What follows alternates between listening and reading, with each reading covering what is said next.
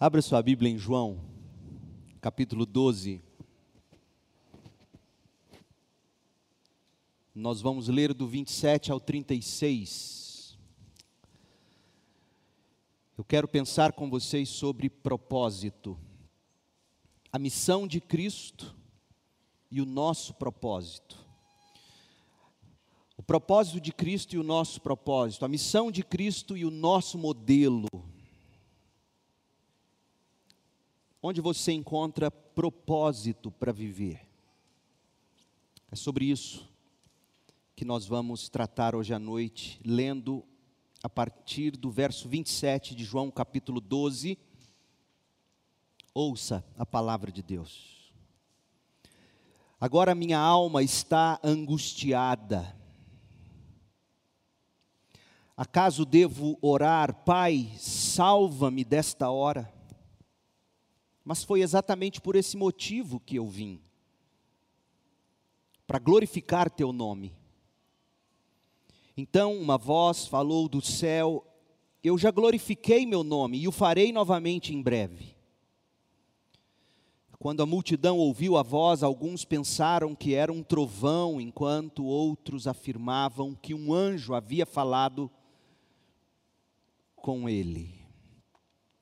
Então Jesus lhes disse: a voz foi por causa de vocês e, e, não por minha causa. Chegou a hora de julgar o mundo. Agora o governante deste mundo será expulso. E quando eu for levantado da terra, atrairei todos a mim. Jesus disse isso para indicar como morreria. A multidão disse: Entendemos pelas Escrituras que o Cristo viveria para sempre. Como pode dizer que o filho do homem morrerá? Afinal, quem é esse filho do homem? Jesus respondeu: Minha luz brilhará para vocês só mais um pouco. Andem na luz enquanto podem, para que a escuridão não os pegue de surpresa. Quem anda na escuridão não consegue ver aonde vai. Creia na luz enquanto ainda há tempo. Desse modo, vocês se tornarão filhos da luz depois de dizer essas coisas, Jesus foi embora e se ocultou deles. Essa é a palavra do Senhor. Em 1 de agosto de 2011, Reinaldo Giannichini, o gatão das novelas da Globo, foi internado no Hospital Sírio-Libanês em São Paulo para cuidar de uma faringite crônica que tratada com antibióticos, provocou nele uma forte reação alérgica. Exames subsequentes, entretanto, detectaram um linfoma não Hodgkin, que é uma forma de câncer no sangue. Então, logo fecharam o diagnóstico, aos 38 anos de idade, Giannichini foi submetido a sessões de quimioterapia no mesmo hospital, no Hospital Sírio-Libanês em São Paulo, para tratamento. Curado da doença, o ator já narrou em entrevista que estar em contato com a morte foi um turning point, um ponto de virada na vida dele. Estar em contato com a morte foi um ponto de virada, disse ele. Um turning point. Em 2016, ele escreveu o prefácio de um livro chamado O Propósito, a coragem de ser quem somos. O livro foi escrito por um hindu, Siri Prem Baba, publicado no Brasil pela editora Sextante. E Giannichini testemunhou, abre aspas, depois de passar dos 40 anos e vencer um câncer que me colocou à beira do abismo, restou-me a pergunta: quem sou eu e para quê? Qual é o significado dessa minha existência? Senti que eu estava sendo chamado para olhar de modo mais atento para essas e outras questões. Então, ouçam, então pedi para o meu ser mais profundo que me abrisse as portas do conhecimento. Fecha aspas. O ator prosseguiu falando de quão pouco ou nada as pessoas sabem sobre os mistérios da existência. E também falou de que encontrou no amor a força capaz de transformar tudo, a força capaz de curar, de elevar nossa consciência. Janequine disse ter descoberto, por uma voz interna, e com a ajuda do guru espiritual Prembaba, que a razão, abre aspas, de estarmos aqui encarnados é, a razão de estarmos aqui encarnados é aprendermos ou reaprendermos a amar, fecha aspas. Corajosamente, ele admitiu, no entanto, a dificuldade que todos nós temos, abre aspas, de abrir o coração para amar de verdade, desinteressadamente, fecha aspas. Tentando entender o sentido que buscava para a vida, nas palavras mesmas de Giannichini, a caminhar rumo à consciência do propósito da minha vida, a abrir-me para ouvir o comando do meu coração. Veja, veja no que ele se colocou a buscar uma vez em contato com a morte, ou com a possibilidade de morrer tão jovem. Ele começou a caminhar rumo à consciência do propósito da minha vida. São palavras dele ele se abriu para ouvir o comando do coração. E aí ele recorreu a Prembaba, de fato, como ele mesmo diz, ele cruzou o caminho dele com o do guru hindu, que é brasileiro. E ele tem aprendido o seguinte, abre aspas, Janekini. Para alcançar esse aprendizado, qual aprendizado? A consciência do propósito da alma, o, o, o saber ouvir o comando do coração, para alcançar esse aprendizado, disse Janequine, precisarei continuar passando pelo processo de purificação. Olhar para minha sombra ou maldade, para as minhas dores, meus condicionamentos, abrir os porões para poder limpá-los, iluminá-los e tudo isso requer muita coragem. Fecha aspas. Vocês estão ouvindo uma linguagem de evangelho nessas palavras?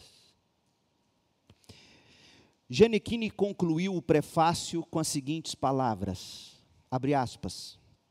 Sabemos que estamos alinhados com nosso propósito quando encontramos um motivo real para acordarmos e vivermos o dia com alegria. E esse motivo, em última análise, é vivermos o amor. Prembaba tem me ensinado bastante sobre isso e talvez faça parte do meu propósito, diz Janequine, dividir meu caminho com vocês. Namastê. O que é namastê? Namastê é a saudação de reverência que acompanha o gesto de estar com as mãos juntas acima da cabeça, com como em uma oração e a cabeça levemente curvada para frente. Assim ele termina o prefácio. Meu povo, ouça bem, meu propósito com esse relato não é recomendar o livro que foi prefaciado pelo ator bonitão. Tampouco eu pretendo avalizar o hinduísmo ou alguma das ramificações do hinduísmo. O que eu desejo fazê-los perceber nesta história de Giannichini são os seguintes: primeiro, todo mundo precisa de um evangelho, de uma boa nova para a vida e para a morte. Todo mundo, ninguém vive sem um evangelho. Segunda coisa, infelizmente, Apenas quando nós estamos em face da morte, Infelizmente, apenas quando estamos acossados por alguma enfermidade, por alguma tragédia, Infelizmente, apenas quando estamos cogitando perder a vida ou perder alguém que muito amamos, é que paramos para pensar de verdade sobre o porquê de estarmos aqui. Para que nós existimos? Como viver melhor o propósito da minha vida?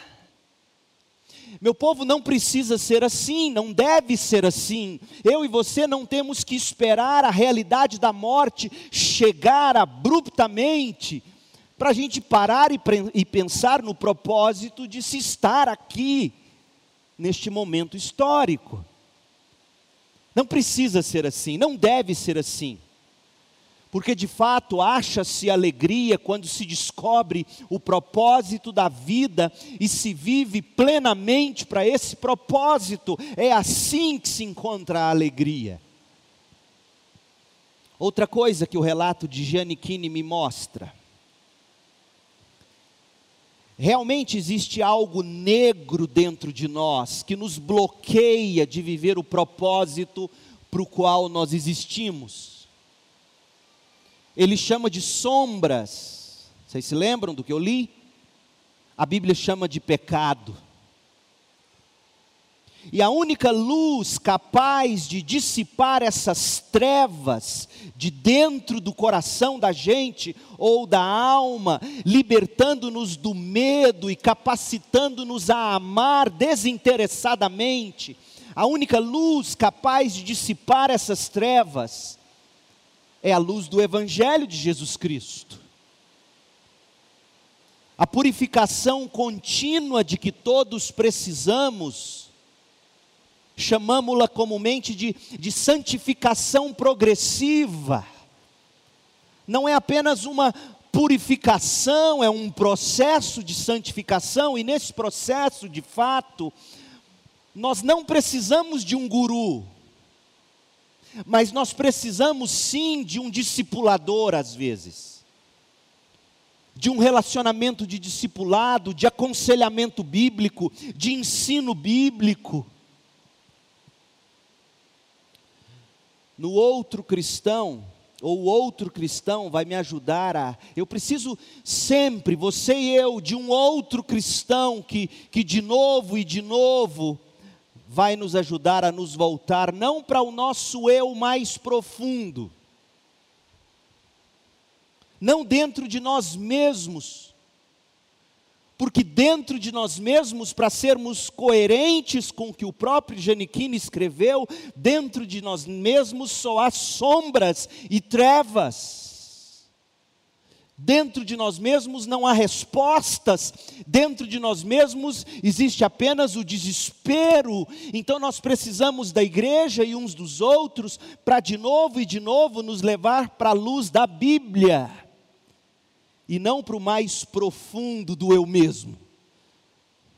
Esse abismo é desesperador. Nós precisamos uns dos outros não para nos ajudarem a ouvir o comando do nosso coração, porque o nosso coração nos escraviza até nos destruir, nos escraviza, seja com autopiedade ou com o mais venenoso orgulho, a mais assassina das vaidades, o mais letal dos desejos pecaminosos. Nós não temos que ouvir o comando do coração, o coração é enganoso, ele mata. Mas nós temos que ouvir o comando de Cristo. Nós não nos submetemos ao comando do coração, mas ao de Cristo, cujo jugo é suave e o fardo é leve. Uma vez descoberto esse propósito da vida, com efeito, a alegria só vai ser completa quando nós dividirmos o caminho de Cristo com outras pessoas. Porque me impressiona no relato de Janiquini isso, ele só encontrou alegria quando ele encontrou uma maneira de repartir o caminho dele. Nesse ponto, ele é mais evangelista do que muitos cristãos. Que acham que a solução é a gente eleger A, B ou C e não o Evangelho. A nossa alegria vai ser completa quando, uma vez entendido o propósito, a gente encontra outros. Não, não, é que os nossos caminhos vão cruzar aleatoriamente com os caminhos dos outros, não. Cristo mesmo, em soberana providência, intencionalmente, nos colocará no caminho de outras pessoas para abrirmos o Evangelho para elas. É impressionante, lendo este relato de Giannichini, é impressionante como as pessoas estão em busca de um evangelho, em busca de um propósito, em busca de uma boa notícia. Especialmente quando chega a notícia é câncer. Especialmente quando você vê alguém que você ama indo tão rapidamente embora. Por que nós temos que esperar chegar esses momentos e eles chegarão, mais cedo ou mais tarde eles chegarão, mas por que esperar esses momentos para perguntarmos por que e para que eu estou aqui? Qual é o propósito da vida e de que maneira nós podemos vivê-lo? Para que nós viemos ao mundo? para que nós nos casamos, para que geramos filhos, para que constituímos família, para que nós trabalhamos, para que nós existimos. Pelo mesmo motivo que Cristo aqui veio, essa é a resposta. Identificar, portanto, o propósito de Cristo é identificar o propósito de cada cristão. E para que Cristo veio ao mundo? Para a glória do nome do Pai. E aqui nós chegamos ao coração e à mensagem do texto em tela para hoje à noite. Olha o verso 27, leia comigo, João 12, 27. Jesus diz assim: A minha alma está angustiada. Acaso devo orar dizendo, Pai, me cura disso? Pai, me, me arranque, me arranque do caminho da cruz. Minha alma está angustiada, caso devorar, Pai, salva-me desta hora. Mas foi exatamente por esse motivo que eu vim. Eu vim para essa hora, e o que que essa hora fará? Verso 28. Essa hora glorificará o nome do Pai. Por isso que ele diz: "Não, eu não vou pedir que o Pai me tire desta hora. Eu vim para esta hora, e esta hora glorificará o nome do Pai." Então uma voz do céu falou: "Eu já glorifiquei meu nome." Deus está dizendo isso. Eu já glorifiquei meu nome e o farei novamente em breve. Qual foi o propósito da vinda de Cristo? A glória do nome do Pai. Qual é o propósito supremo da vida? É a glória do nome do Pai. Uma das cenas de Natal mais famosas da Bíblia é o anúncio que o anjo fez aos pastores de Belém de que o Salvador havia nascido. Lucas capítulo 2. E a Bíblia diz, a partir de Lucas 2,11, que então juntou-se ao anjo uma grande multidão do exército celestial, louvando a Deus e dizendo: vocês se lembram do cântico dos anjos? Glória a Deus no mais altos céus e paz na terra àqueles de que Deus se agrada. Glória a Deus e paz na terra. Duas coisas foram celebradas nesse cântico coral angelical do primeiro Natal. Duas coisas.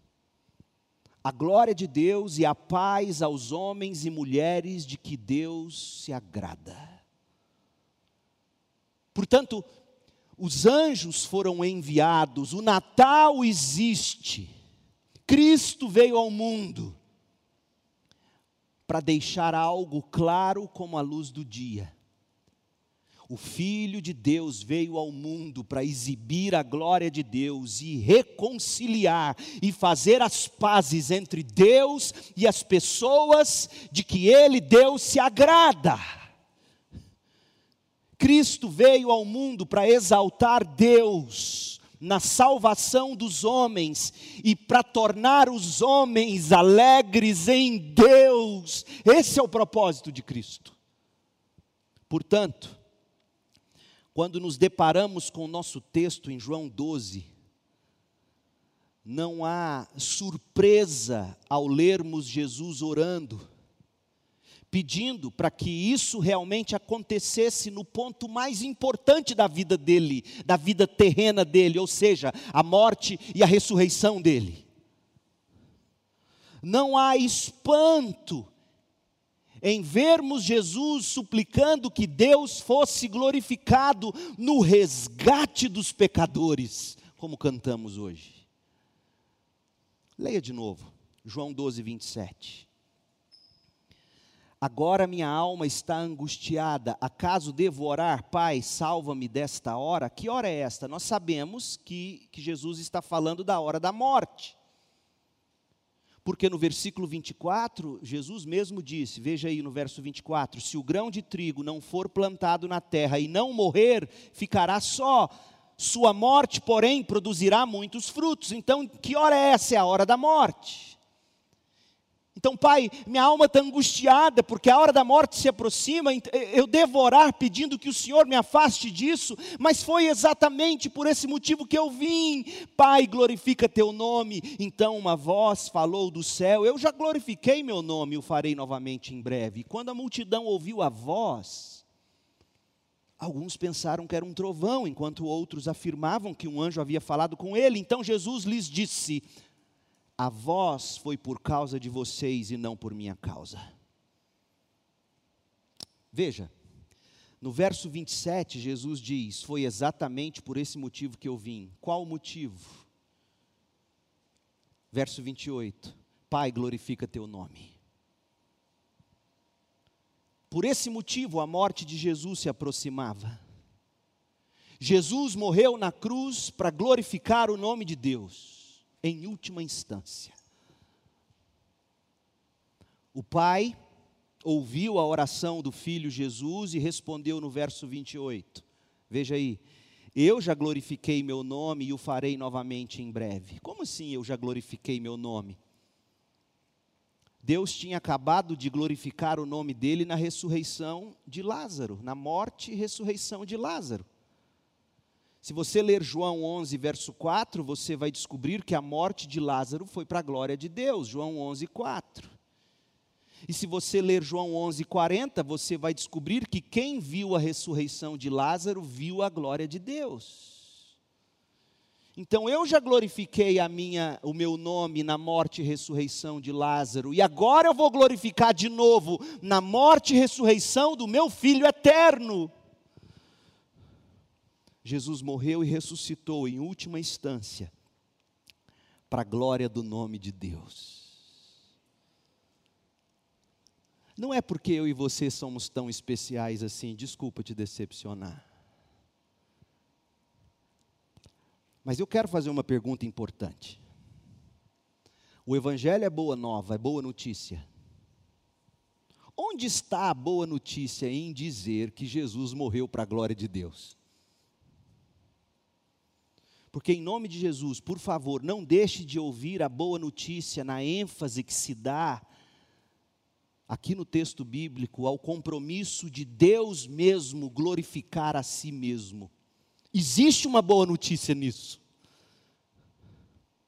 Existe uma boa notícia no compromisso de Deus mesmo glorificar a si mesmo. O texto não diz apenas que Jesus orou a Deus para glorificá-lo. O verso 28 diz Pai, glorifica o teu nome. Mas João nos conta que o próprio Deus afirmou, categoricamente afirmou: Eu já glorifiquei e vou glorificar em breve, de novo. É tanto assim que Deus mesmo, conforme já vimos, enviou anjos para dizer a mesma coisa. Glória a Deus nas, nos mais altos céus e paz na terra àqueles de que Deus se agrada, Lucas 2,14. Portanto, ouça o que eu vou te dizer. A razão mais profunda pela qual nós vivemos para a glória de Deus é porque Deus mesmo vive para a sua glória. E faz todas as coisas para a sua glória. Sabe por que, que nós somos apaixonados pela glória de Deus? Porque Deus é apaixonado pela glória de Deus. E tudo que encanta o coração de Deus é o que eu quero que encante o meu. Agora, o que torna essa afirmação teológica densa, se alguém te perguntar por que eu tenho que viver para a glória de Deus? Porque Deus vive para a glória de Deus. Você pode levar a pessoa a ler com você João 12, 27 e 28. Você pode levar a pessoa a ler com você Lucas 2, 14, o cântico dos anjos. Mas se a pessoa te perguntar assim, onde está a boa notícia em Deus viver para a glória de Deus? É que a glória de Deus é cheia de quê? João respondeu isso e nós já lemos. João capítulo 1. E vimos a sua glória. Essa glória cheia de quê? De graça e de verdade. Essa é a boa notícia. A glória de Deus é cheia de graça e verdade. João 1,14. A coisa mais gloriosa a respeito de Deus é que Deus é tão completa e tão totalmente autossuficiente, que a glória da plenitude do ser de Deus transborda de graça e verdade sobre as criaturas dele. Deus não precisa de nós, e isso é boa notícia. Porque quem precisa de você, em última instância, suga de você. Quem não precisa de você, em última instância, em bondade, derrama sobre você. Esse é Deus.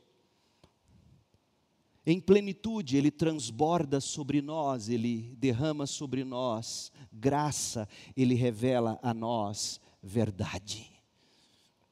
Ai, nós estamos em busca de verdades. Pergunte a Janiquine na hora do câncer. Para quê? Por quê? Por que tão novo? Nós queremos verdades, nós queremos respostas, e estas só estão na glória de Deus, que é sempre cheia de graça e de verdade. Tudo que Deus faz é, de alguma forma, exibição de algum aspecto da sua gloriosa beleza. Tudo que Deus faz. Até as baratas refletem a glória de Deus. Pense sobre isso, meninas. De que maneira, sério, não é piada. De que maneira uma barata poderia refletir a glória de Deus? Eu vou pregar um sermão um dia ainda sobre isso. Baratas para a glória de Deus. Tudo o que Deus faz é de alguma forma exibição de algum aspecto de Sua glória a beleza de Deus, a grandeza de Deus, o poder de Deus, a sabedoria de Deus, a graça de Deus, a força de Deus.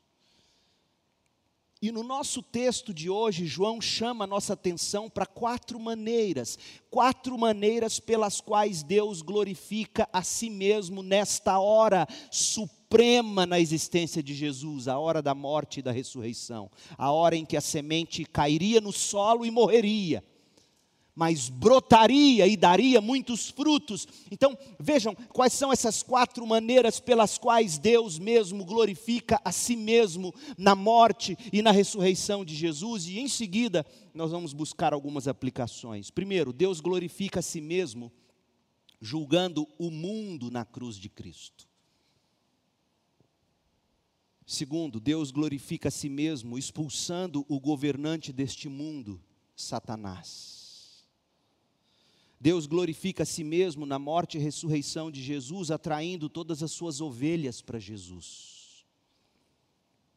E Deus glorifica a si mesmo, brilhando como a luz do mundo na vida daqueles que creem em Jesus. É essa a ordem em que essas maneiras de Deus glorificar a si mesmo aparecem no texto. Então nós vamos passar a cada uma delas nessa mesma ordem. E no final, algumas aplicações. Porque nós precisamos de um propósito e descobrir qual é o propósito maior de Jesus é descobrir qual é o nosso propósito. Eu e você precisamos de um propósito. Seja na alegria ou na tristeza, na saúde ou na doença, na riqueza ou na pobreza, na vida ou na morte, nós precisamos de um propósito. Para que eu vim? Primeiro, Deus glorifica a si mesmo na morte e ressurreição de Jesus, julgando o mundo na cruz, na cruz de Cristo. Olha João 12, verso 31. Jesus diz assim: Chegou a hora de julgar o mundo. Preste atenção no tempo verbal. Chegou, é agora, neste tempo, nesta época, neste momento. Deus não julgou o mundo ou não julgará o mundo apenas no final da história. Deus julgou o mundo na cruz. Foi naquele momento. Porque Jesus está dizendo que o dia do julgamento viria na morte dele. Deixe-me dar a vocês três outras passagens de João que lançam luz sobre o que significa isso. Abra sua Bíblia em João 5, 27. João 5, 27. E Deus deu a Cristo autoridade para julgar todos. Autoridade para julgar a todos estão nas mãos de Cristo, porque Cristo é o Filho do homem. Então, note o seguinte: o julgamento será executado por intermédio de Cristo. Agora o verso 28, João 5, 28. Não fiquem tão surpresos, na verdade, vem o tempo em que todos os mortos ouvirão em seus túmulos a voz do Filho de Deus e ressuscitarão. Aqueles que fizeram o mal ressuscitarão para terem vida eterna, e aqueles que continuaram a fazer o mal, ah, perdão, aqueles que fizeram o bem ressuscitarão para terem a vida eterna, e aqueles que continuaram a fazer o mal ressuscitarão para serem julgados há um julgamento futuro que virá após a ressurreição de todas as pessoas, tanto para os que fizeram o bem, como para os que fizeram o mal, está claro? Agora, volte no verso 24, João 5, 24. Eu lhes digo a verdade: quem ouve a minha mensagem, disse Jesus, e crê naquele que me enviou, tem a vida eterna, jamais será condenado, mas já passou da morte para a vida. Note o seguinte: aqueles que confiam em Cristo para reconciliá-los com Deus, não entrarão em julgamento. Por quê? Porque eles já passaram em Cristo, na cruz, na cruz de Cristo, do estado de condenação da morte para o estado de justificação da vida eterna. Seu julgamento, meu julgamento em Cristo, no último dia, no dia do julgamento, nosso julgamento já terá acontecido. E quando terá acontecido?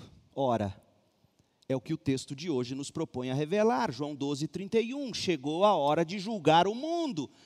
Agora, na morte de Jesus. Em outras palavras, a morte de Jesus se torna a linha divisória decisiva entre o condenado e o justificado. Se você crê em Jesus, se você se arrepende de seus pecados e crê em Jesus, você se une a Jesus na vida e na morte e a morte de Jesus se torna a sua morte, e a condenação de Jesus se torna a sua condenação. É o que Paulo escreveu em Romanos 8:3. A morte de Cristo se torna a nossa morte. A vida de Cristo passa a ser a nossa vida. E a condenação que Cristo tomou sobre si mesmo na cruz se torna a nossa. Logo, quem crê em Jesus não será condenado, pois em Cristo já foi condenado. Isso é boa nova. Se você não crê em Jesus, se você não crê que Jesus é o seu sacrifício substituto, se você não crê que Jesus é o Cordeiro de Deus que morreu em seu lugar, se você não crê nisso, você já está condenado, tanto pelo seu pecado mesmo, como por sua rejeição da oferta de perdão e justificação que há somente em Cristo Jesus. Portanto, Deus glorifica a si mesmo, trazendo o julgamento final para dentro da geografia, do tempo, da história, para que seu Filho eterno pudesse suportar a sentença de condenação no lugar de todos os que creem no seu nome. E foi isso que os anjos cantaram aos pastores de Belém: glória a Deus e paz aos homens que vêm a Cristo com arrependimento e fé. Por quê? Porque eles passam da morte para a vida eterna. E eles nunca, jamais entrarão em condenação. Isso é boa notícia. Deus glorifica a si mesmo, julgando o mundo na cruz de Cristo. Em Cristo, crente, não há mais condenação para você. Isso é boa notícia. E por que, que é boa notícia? Porque é graça, e graça faz parte da glória de Deus. Segundo lugar, Deus glorifica a si mesmo expulsando o Satanás desse mundo, o governante desse mundo. João 12, 31. Chegou a hora de julgar o mundo, agora o governante deste mundo será expulso. Então, na cruz, primeiro, Jesus julgou o mundo, segundo, Jesus expulsou o Satanás deste mundo. Ô oh, crente, em que sentido Satanás foi expulso com a morte de Jesus? Porque afinal de contas, nós sabemos que ele permanece ativo no mundo. O Novo Testamento nos fala do dia mal e como nós devemos nos proteger do dia mal com a armadura de Deus, Efésios 6, de 10 em diante. Existe, no entanto, algumas dicas sobre o significado de o governante desse mundo foi ou será expulso. O que, é que Jesus quis dizer com isso? Abra sua Bíblia em João 14, a partir do verso 30. Eu amo esse barulho de Bíblias. João 14, 30. Não tenho muito tempo mais para falar com vocês, disse, Jesus, pois o governante deste mundo se aproxima. Ele não tem poder algum sobre mim. Vai me tentar, mas não tem poder algum sobre mim. Mas farei o que o Pai requer de mim, para que o mundo saiba que eu amo o Pai. Levantem-se e vamos embora. Nós sabemos de João 13, 27 que Satanás entrou em Judas naquela hora final.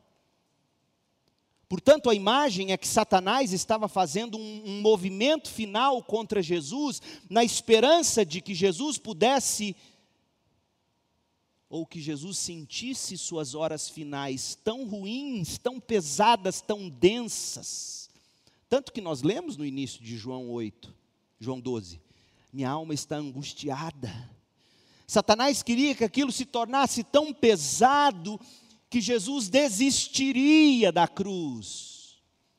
Satanás esperava que todo aquele peso destruísse a fé e a obediência do Filho eterno de Deus. E assim, Satanás teria minado toda a obra de salvação. Mas Satanás falhou, graças a Deus. E ao falhar, Satanás foi julgado e derrotado decisivamente. Olha o que João 16, 11 diz.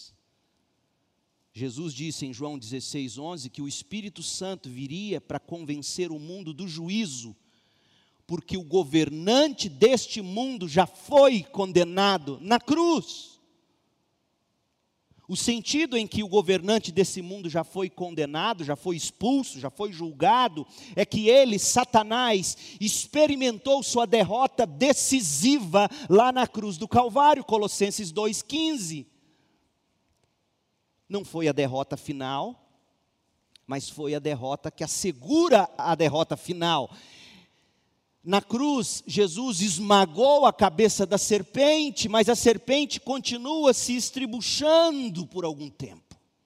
Mas a cabeça já está esmagada. Jesus não cedeu.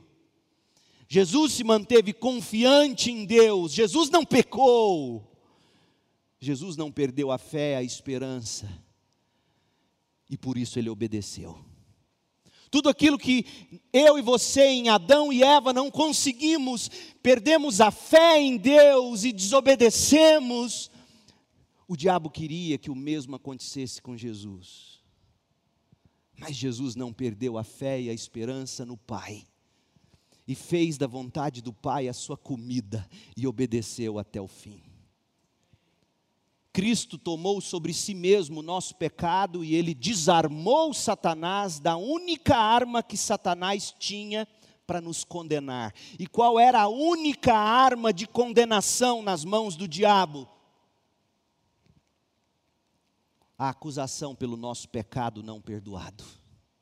Colossenses 2,14. Um escrito de dívida que o diabo tinha em mãos contra nós essa arma, a da acusação, foi tirada das mãos de Satanás. O diabo está agora desarmado. Nós não temos pecados não perdoados. O sangue de Jesus cobriu os nossos pecados, todos eles. Todos eles. A cruz foi a derrota decisiva dos planos de acusação e de condenação do diabo. O diabo não terá sucesso a vitória é nossa através de Jesus Cristo. É por isso que João disse em Apocalipse 12, verso 11: Eles, os crentes, derrotaram Satanás pelo sangue do Cordeiro. O sangue do Cordeiro arrancou Satanás de sua única arma de condenação, nosso pecado não perdoado. Colossenses 2,14: Na cruz foi cancelado o escrito de dívida que era contra nós. Glória a Deus, crente. O Deus deste mundo foi expulso do tribunal. O caso foi arquivado, o julgamento acabou, os pecados estão perdoados. E o nosso acusador não tem registros válidos contra nós em sua pilha de processos não há condenação contra os eleitos de Deus, é Deus mesmo, pelo sangue de Jesus, quem os justifica. O diabo não tem mais voz sobre o nosso futuro. Nós passamos da morte para a vida. Deus glorificou a si mesmo quando derrotou o seu antigo adversário, no exato momento em que Satanás achou que poderia vencer. Esta é a sabedoria de Deus, o poder de Deus. Deus glorifica a si mesmo, expulsando o governante deste mundo na cruz, Satanás. Há as implicações disso no final. Terceiro lugar, Deus glorifica a si mesmo, atraindo todas as suas ovelhas para Jesus. João 12, 32. João 12, 32. E quando eu for levantado da terra, atrairei todos a mim. Em outras palavras, a morte de Jesus não só torna possível a oferta livre a oferta livre, a oferta verdadeira de salvação a todos no mundo, como se lê em João 3,16, para que todo que nele crê não pereça, mas tenha vida eterna. A morte de Jesus torna a oferta possível a todos, mas a morte de Jesus assegura a vinda de todas as ovelhas para a salvação as ovelhas de Cristo, como está em João 10, 16: As minhas ovelhas ouvirão a minha voz, e então haverá um só rebanho e um só pastor. Ou seja, a morte de Jesus torna certo o ajuntamento dos eleitos de Deus. Como se lê em João 11, 52, para reunir em um só corpo os filhos de Deus que andam dispersos. Jesus usa o pronome todos para dizer, por exemplo, que todo aquele que o Pai me dá, todo aquele que o Pai me dá, esse que o Pai me dá virá a mim, e o que vem a mim, de modo nenhum o lançarei fora. João 6,37. Também diz Jesus que o Filho eterno de Deus concede vida eterna a todos os que lhe deste. Jesus concede vida eterna a todos os que o Pai mesmo deu a Jesus. João 17, 2. E estes todos são os todos de João 12, 32. E eu, diz Jesus, quando for levantado da terra, atrairei todos a mim mesmo, todos os que me destes, todas as minhas ovelhas, todos os meus eleitos, amados, antes da fundação do mundo. A morte de Jesus é sim uma oferta para todo mundo, todo aquele que nele crê não pereça. Mas a morte de Jesus é eficaz apenas para aqueles que o Pai mesmo amou, escolheu predestinou antes da fundação do mundo e agora chama de forma eficaz. Ô oh, crente, regozije-se nisso. João 10, 14. Eu sou o bom pastor, conheço minhas ovelhas, elas me conhecem. Assim como o Pai me conhece, eu o conheço, eu eu sacrifico minha vida pelas ovelhas.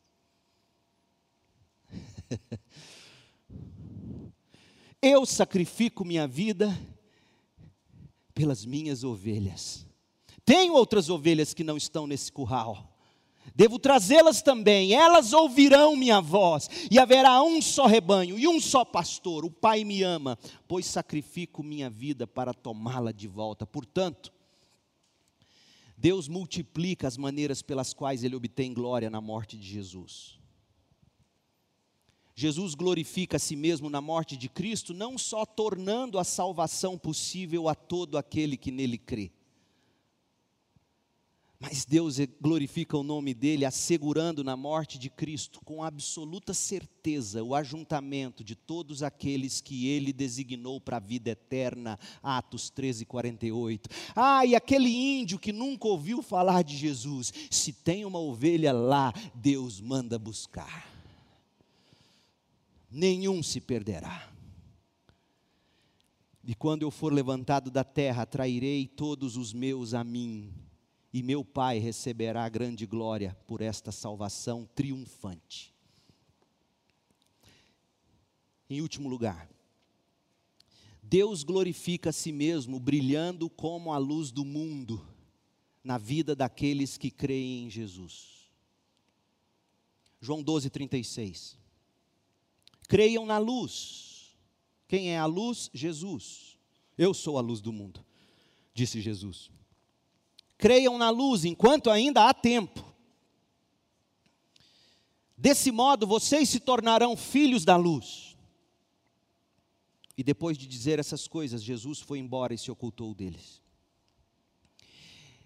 É aqui, gente, que tudo o que nós vimos até o momento se torna muito pessoal para você e para mim. Porque a glória de Deus é revelada para que nós a valorizemos como nosso maior tesouro.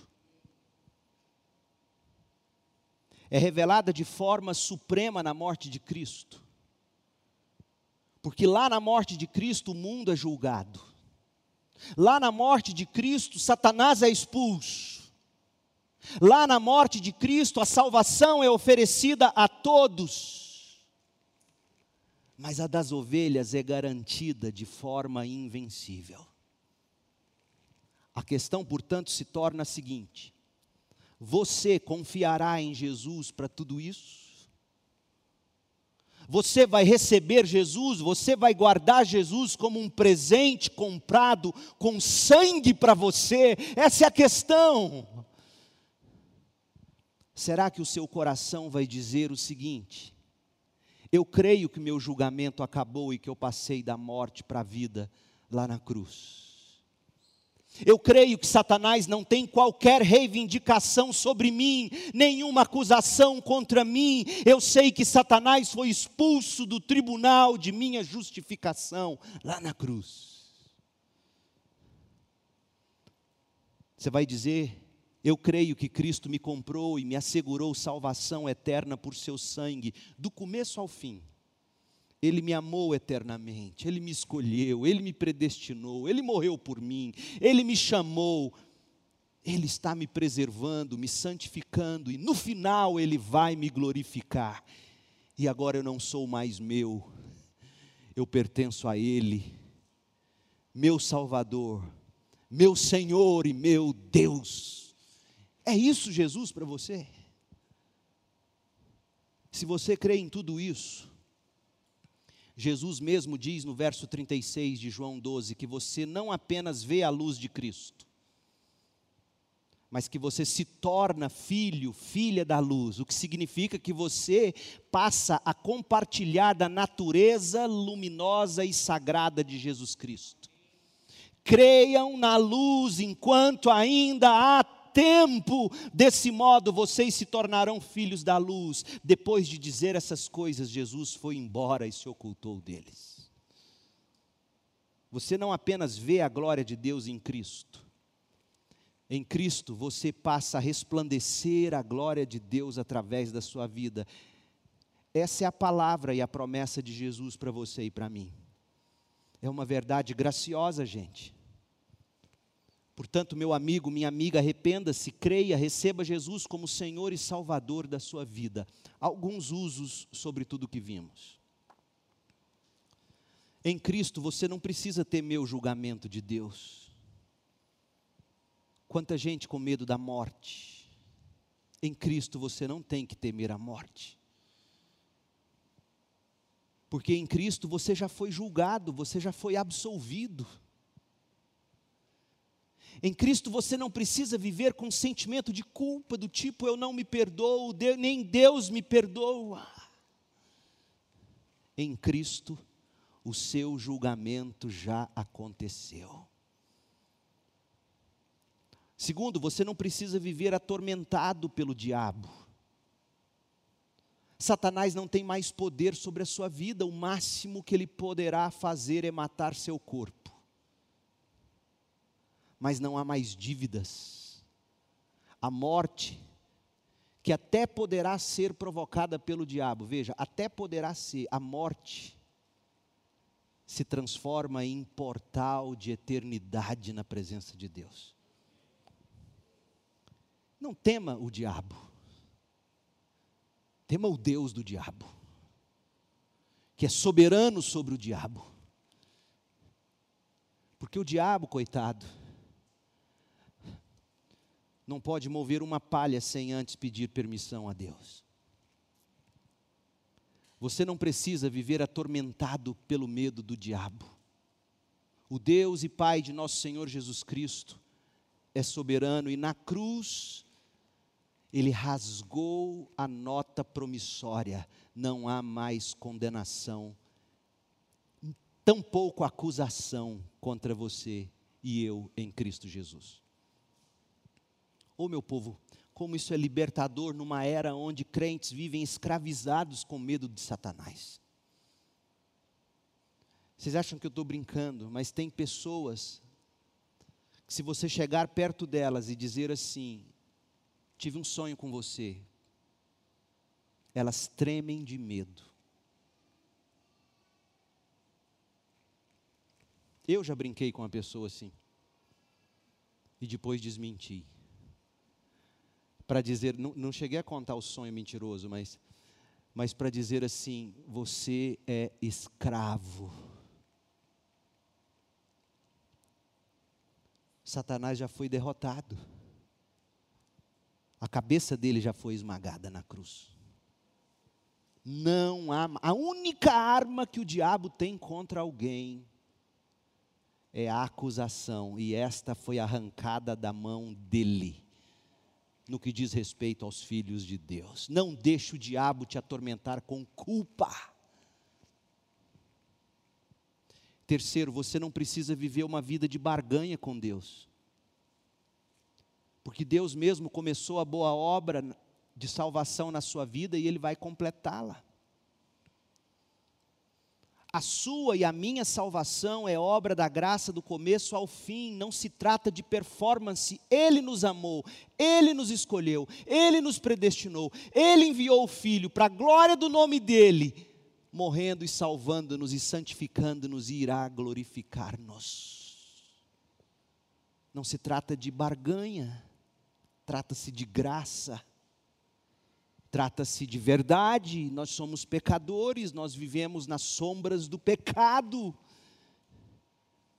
Pecado esse que foi punido em Jesus Cristo. Meu povo, é libertador a mensagem do Evangelho da graça de Deus. Você não fica trocando com Deus. E por último, você precisa fazer brilhar a luz de Jesus através da sua vida. Você tem que testemunhar com posturas, com palavras, falando o Evangelho, fazendo discípulos de Jesus. Você se tornou participante da natureza de Cristo, você é filho, você é filha da luz, e como tal, deve brilhar luz de você, do seu Instagram, do seu Facebook, de suas mensagens, de sua voz, de sua vida. Se a morte de Cristo é o meio para a nossa salvação,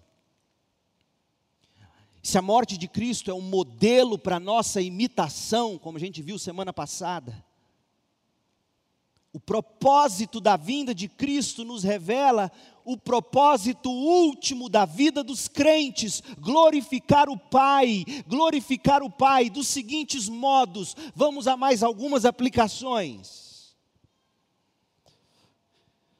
Primeiro, Deus glorifica a si mesmo julgando o mundo na morte de Cristo, não é mesmo? nós glorificamos a Deus indo para a cruz, levando os nossos pecados, abandonando a justiça própria, dando nomes ao que de fato nos acontece, nomes bíblicos. Ira, pega as obras da carne e dê nomes, esse é o meu problema Pegue isso agora, uma vez identificado o problema, leve isso à cruz, porque lá é o lugar do meu e do seu pecado. E mais, isso, isso muda a maneira como a gente faz discípulos, como a gente aconselha as pessoas. Se a glória de Deus brilha mais forte em que ele julgou o mundo na cruz de Cristo, a glória de Cristo brilhará mais forte através de nós na medida em que irmos para a cruz e levarmos outros para a cruz eu e você, o nosso ministério de pregação, o nosso ministério de aconselhamento, o nosso ministério de discipulado consiste em levar os outros à cruz, porque é lá que os pecados de todos foram condenados, julgados. Deus glorifica a si mesmo expulsando o governante deste mundo, Satanás. Nós glorificamos a Deus submetendo todas as coisas ao senhorio de Cristo. Isso tem a ver com a nossa vocação. Tudo aquilo no que colocamos as mãos, nós fazemos com o um único propósito: que o Senhor Deus seja Senhor daquilo. Tudo que dizemos, tudo que fazemos, não pertence mais ao governante deste mundo é do Senhor Deus. Ô oh, meu povo, redescubra o valor da sua vocação aos olhos de Deus. Deus glorifica a si mesmo atraindo todas as ovelhas para Jesus. Nós glorificamos a Deus fazendo discípulos de Jesus. Esse é o nosso propósito. Gente, pense se o propósito de Cristo é glorificar a Deus, condenando o mundo na cruz, o nosso propósito é levar pessoas para a cruz. Se o propósito de Deus é derrotar Satanás na morte de Cristo na cruz, o nosso propósito é colocar todas as coisas sobre o senhorio de Cristo. Se o propósito de Deus é glorificar a si mesmo, trazendo as ovelhas para Jesus, o nosso propósito é fazer discípulos de Jesus, não tem como ser diferente. Você não vive para passar num bom curso na faculdade. Você vive para a glória de Deus, levando pessoas a Jesus. Oh, meu povo, entenda isso. Deus glorifica a si mesmo brilhando como a luz do mundo na vida daqueles que creem em Jesus. E nós glorificamos a Deus sendo a luz de Cristo no mundo como você lida com seu namoro, com seu relacionamento com mulheres, com homens, como você se veste. Como você se veste diz sobre Jesus. Como você corta o cabelo. Como você se maqueia. Como você anda, como você é. Tudo isso comunica de quem você é. Alguma luz sai de você. Tem que ser a de Jesus. Porque não há outra. Se não é a de Jesus, o que sai de você são trevas. Como você usa suas palavras, como você usa suas redes sociais, como você usa seu tempo de estudos, como você usa sua vocação, seu trabalho, seu dinheiro. De que forma isso reflete a luz de Jesus? Conversando com uma jovem que foi fazer uma endoscopia esses dias, entrou na sala do médico. Eu tenho ficado indignado com médicos. Hoje é o dia do médico. Porque o que eu tenho, os nossos não, os, os médicos da CIB são uma benção, graças a Deus. Mas a pessoa entrou para ser atendida, fazer uma endoscopia. Se para o médico aquilo é rotina, lembre-se de que para aquele paciente é questão de vida ou morte, ela está com medo, pode ser um câncer, ela quer saber o que é. O camarada não olha no rosto, tem outra endoscopia aí? Fez um anterior? Deita aí. E breia a barriga da coitada com aquele sebo. E vai com aquele trem e passa. É, parece que está bom. Próximo. Você não está lidando com porco, não, rapaz. É gente. Espero em nome de Jesus que o dito cujo não seja de Jesus, porque se é, não há luz, são trevas. A glória de Deus na sua vida significa que você vai ser uma pessoa cheia de graça e de verdade. Você, advogado, como é que você lida? Você, naquilo que você faz, de que maneira Jesus tem brilhado de que maneira Jesus tem sido as mãos, os pés, os lábios, a voz, o cheiro, o toque, de que maneira. Para que você está no mundo? Se você morresse agora, ou, ou se fosse há poucos dias, se você soubesse que lhe restam poucos dias, para que você teria vivido? Se não foi para Cristo morrer para você, vai ser uma tortura. Jesus ensinou que nós estamos no mundo para a glória de Deus. E deixe-me colocar para vocês como eu gosto. Meu bom velhinho John Piper. Gente, não pensem que eu sou original. Eu não sou, eu não tenho criatividade. Eu bebo de homens como John Piper. Afinal, todos bebemos de alguma fonte, qual é a sua? John Piper diz assim: o propósito que constitui a razão da minha existência. Lembra Giannichini? Querendo um propósito para a hora da morte. O propósito, a missão que constitui a razão da minha existência é espalhar uma paixão pela supremacia de Deus em todas as coisas, para que todos tenham a única verdadeira alegria, Jesus Cristo. Se eu cair morto, morrerei executando a minha missão. Se eu viver mais 20 anos, espero que no final ainda esteja cumprindo esta missão. Penso que é por isto que você existe também. Você não precisa usar minhas palavras, mas é por esta razão que todos nós estamos neste planeta Terra. A menos que partilhe desta paixão pela supremacia de Deus, sua vida não será para a glória de Deus. E aí John Piper sentenciou a igreja dos nossos dias e ele corajosamente afirmou: ouça, nossas igrejas não estão cheias de Deus, nem das particularidades da glória de Deus. Nossas igrejas só transmitem as mais inócuas generalidades. O resultado é que as pessoas não estão cheias das coisas que realmente deveriam causar impacto e lhes dar propósito. Mas o que seria isso? a glória de Sua eternidade, da eternidade de Deus, que ultrapassa a capacidade da nossa mente ao pensar que Deus não tem começo nem fim.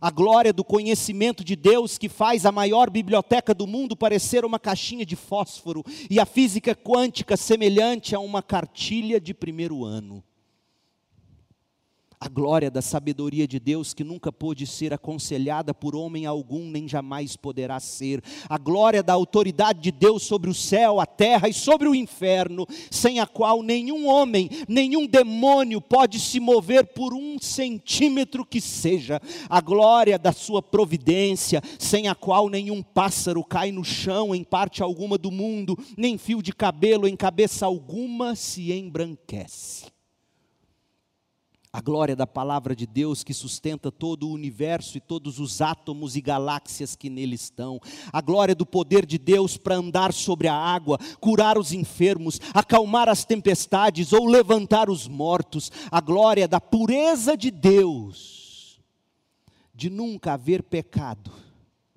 ou ter abrigado sequer uma atitude perversa ou pensamento malicioso a glória da fidelidade de Deus, de jamais ter quebrado a sua palavra ou ter deixado uma única promessa cair no chão. A glória da justiça de Deus, de considerar todas as dívidas morais do universo quitadas, seja na cruz, seja no inferno. A glória da paciência de Deus para suportar a lentidão na santificação de Leandro Borges Peixoto a glória da obediência do servo sofredor para abraçar a dor mais excruciante já concebida pela humanidade, a glória da ira de Deus que um dia será revelada com tal força que homens, mulheres e crianças pedirão que pedras os esmaguem para não precisarem olhar no rosto do Cordeiro. A glória de Sua graça que justifica os ímpios, a glória do Seu amor que faz tudo isso por nós enquanto ainda somos pecadores. Uma paixão pela supremacia de Deus sobre todas as coisas é a única maneira de você glorificar a Deus. E viver para a glória de Deus é o único propósito que verdadeiramente fará você se alegrar. Portanto, não busque dentro de si mesmo as respostas, não siga o comando do seu coração Tampouco busque no mundo, ou nas vozes do mundo, um propósito para se existir e se viver. Olhe e veja Jesus. Olhe e veja a glória de Deus cheia de graça e de verdade em Jesus. Você será salvo, justificado, santificado e viverá pela esperança da glorificação. Uma das tristezas de se ser pastor é ver ovelhas adoecendo e morrendo. Tantas vezes um pastor tem que ver isso, e isso dói. Dói, dói ver como como a gente vai perdendo o fôlego de vida. Mas eu nunca me esqueço do que diz o apóstolo. Ainda que esse homem exterior se corrompa, o interior em Cristo se renova a cada dia. Ô oh, meu povo, a missão de Cristo é o nosso modelo para viver. Você precisa de um propósito, o propósito é a glória de Deus. É morrer para frutificar para a glória de Deus. Que Deus te abençoe com graça, misericórdia e paz. Ó oh Deus, pega essas palavras e faça sentido delas no nosso coração. Ajuda-nos a viver para o propósito supremo de glorificar o Filho eterno de Deus. levando outros para a cruz, indo nós mesmos à cruz. Certos de que o diabo já foi expulso, que portanto todas as coisas de novo devem ser colocadas debaixo do seu senhorio. Fazendo discípulos, trazendo as ovelhas pelas quais o Senhor morreu. Ó oh Deus, faça-nos entender que uma vez em Cristo nós somos participantes da natureza luminosa, gloriosa do Filho eterno de Deus e que, portanto, somos luz do mundo. Esse é o nosso propósito. Ó oh Deus, desembrulhe isso no coração de cada um dos que me ouvem, de uma forma a enchê-los de fé e de esperança, para que possam viver esta vida com amor em nome de Jesus. Amém.